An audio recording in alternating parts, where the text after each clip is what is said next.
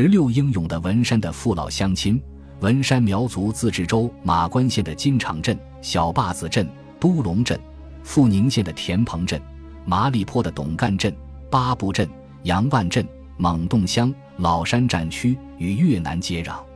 八十四年战争爆发后，凡是与我国相邻的边界线全部被地雷封闭，除了驻扎着守卫国土的解放军将士，英勇的文山人民用自己的满腔豪情及爱国热情，发扬了不怕苦、不怕流血牺牲，在积极开展生产自救的同时，救护解放军伤员。文山的民兵们踊跃参战，充分发挥对地理位置熟悉的优势。巡逻在达三百公里的边境线上，与越南特工及小股前来偷袭的越军英勇地战斗着，守卫着祖国的领土完整，成为解放军将士坚强的后盾，形成了一道铁墙铜壁。四月二十八日，中越南战争争再次在老山地区拉开了帷幕。文山州出动民兵两万余人，配合驻守边防的解放军将士，巡逻在老卡（属红河州河口县管辖）、金竹棚。老寨、中寨、冬瓜林、和平、庙坝、龙哈、大坪、大塘子、昆老、船头、天宝、老场、那登、子教等边境线的村子，打击着前来偷袭与刺探情报的特工，救护着解放军伤员。很多感人的事迹，仿佛像当年人民支持淮海战役那样浮现在眼前。二十八日傍晚，受伤的解放军战士相当多。由于受炮火封锁船头路段的威胁，战地医院顿时人满为患，很多伤员来不及转移，生命垂危。得知情况的文山的父老乡亲毅然自发地组成了义务担架队，没有谁要求，没有谁命令，在民兵的掩护下，利用对地理环境极为熟悉的优势，迎着炮火的闪亮和爆炸的火光，摸黑披荆斩棘，从艰难曲折的山路上向二线靠拢。硬是用肩膀把伤员从二线抬下来，一次又一次磨破了衣服裤子，被树枝刮坏了脸。乡亲们浑身鲜血，没有一个叫苦，没有一个叫累。把伤势较重的解放军战士抬上卡车，转移至野战医院抢救；伤势轻的则抬到自己家中进行包扎救护。那时的文山相对贫困，但是乡亲们为了帮助打击曾经欺负自己的越南鬼子的解放军。把自己的满腔热情都付给了解放军战士，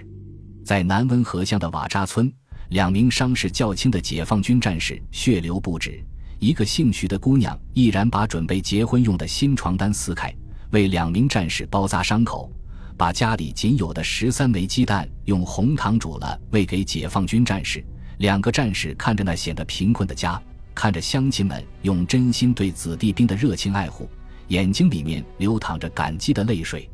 在老陶坪村，村子里面九名年纪为六十二岁的老汉与村子里的青壮年毅然扛起了担架，从岩头一带摸黑的小路，冒着被炮火袭击的生命危险，向老山后面迂回上去救护受伤的战士。在用担架抬第二十一位伤员的时候，陶大爷累得喘不过气来，但是大爷仅仅是停下来喘息了几分钟。毅然用自己对子弟兵的爱护之心，再次抬着伤员向村子里面走去。尽管贫困，但是乡亲们把珍藏的白糖、红糖纷纷贡献出来，把鸡蛋拿出来，把最好的治疗骨伤的草药拿出来，把对付蚊子（老山一带的蚊子特别厉害）的帐子撕开，用自己的爱心默默地为伤员包扎、转移。伤员们感动得热泪盈眶。在天宝村。天宝的乡亲把家中打扫得干干净净，腾出最明亮的房子，让抢救伤员的医护人员进行战地救护。乡亲们流淌着泪水，为负伤的子弟兵拿来了鸡蛋、白糖、红糖。当血库告急的时候，农场及周围的乡亲们赶来了，毫不犹豫地献出了自己的胳膊。看着那一颗颗诚挚的心，看着那流淌进针管的嫣红的鲜血慢慢注入战士体内的时候。在场的人员都感动的哭了，能够看到这一切的伤兵顿时放声大哭，任泪水打湿了被子。鸡蛋煮熟了，当乡亲们再次流淌着感激的眼泪，扶着小心翼翼地喂进伤员嘴巴里面的时候，战士们再次哽咽了。那是一颗对子弟兵厚爱的心啊！品尝着那珍贵的鸡蛋，味道是那样的香甜。如此感人的场面及事迹，实在不胜枚举。与此同时，民兵们也传来了对越南斗争的捷报。金场镇的民兵在老寨地段与前来破坏偷袭的特工交火，在我方民兵没有任何伤亡的情况下，击毙特工四名，缴获中国机密文件四份，兵力部署分布草图一份。后提供文件者被镇压。老卡民兵一举围歼了驻守越南孟康的二十八团派遣的妄图用迫击炮偷袭打断我军补给线及转运线南溪马关的炮击炮排，缴获八十二、一百迫击炮共三十二门，弹药一百二十一箱，击毙敌人二十七名，俘虏一名越军中尉，彻底粉碎了敌人发阴谋，为解放军在老山狠狠打击越南当局保驾护航。田鹏的民兵在庙坝一带扫除敌人的竹签，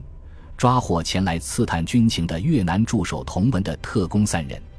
英勇的文山父老乡亲用自己的行动，用自己的热情，谱写着一曲曲拥护子弟兵的颂歌，用生命维护着边境线的安全，保护着人民群众的生命及财产安全。伤愈归队的战友们返回的时候，纷纷看望曾经用生命救护自己的乡亲。他们跪倒在乡亲们的面前的时候，泣不成声地说：“没有你们的英勇，就没有我们今天的一切。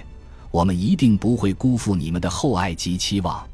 当我们撤离战场的，看着那一路那载歌载舞、摇动着鲜花夹道为我们送行的文山父老乡亲的时候，我们全体的指战员对着支持我们、用生命爱护我们的文山人民敬上了一个崇高的军礼，用力地哭喊着。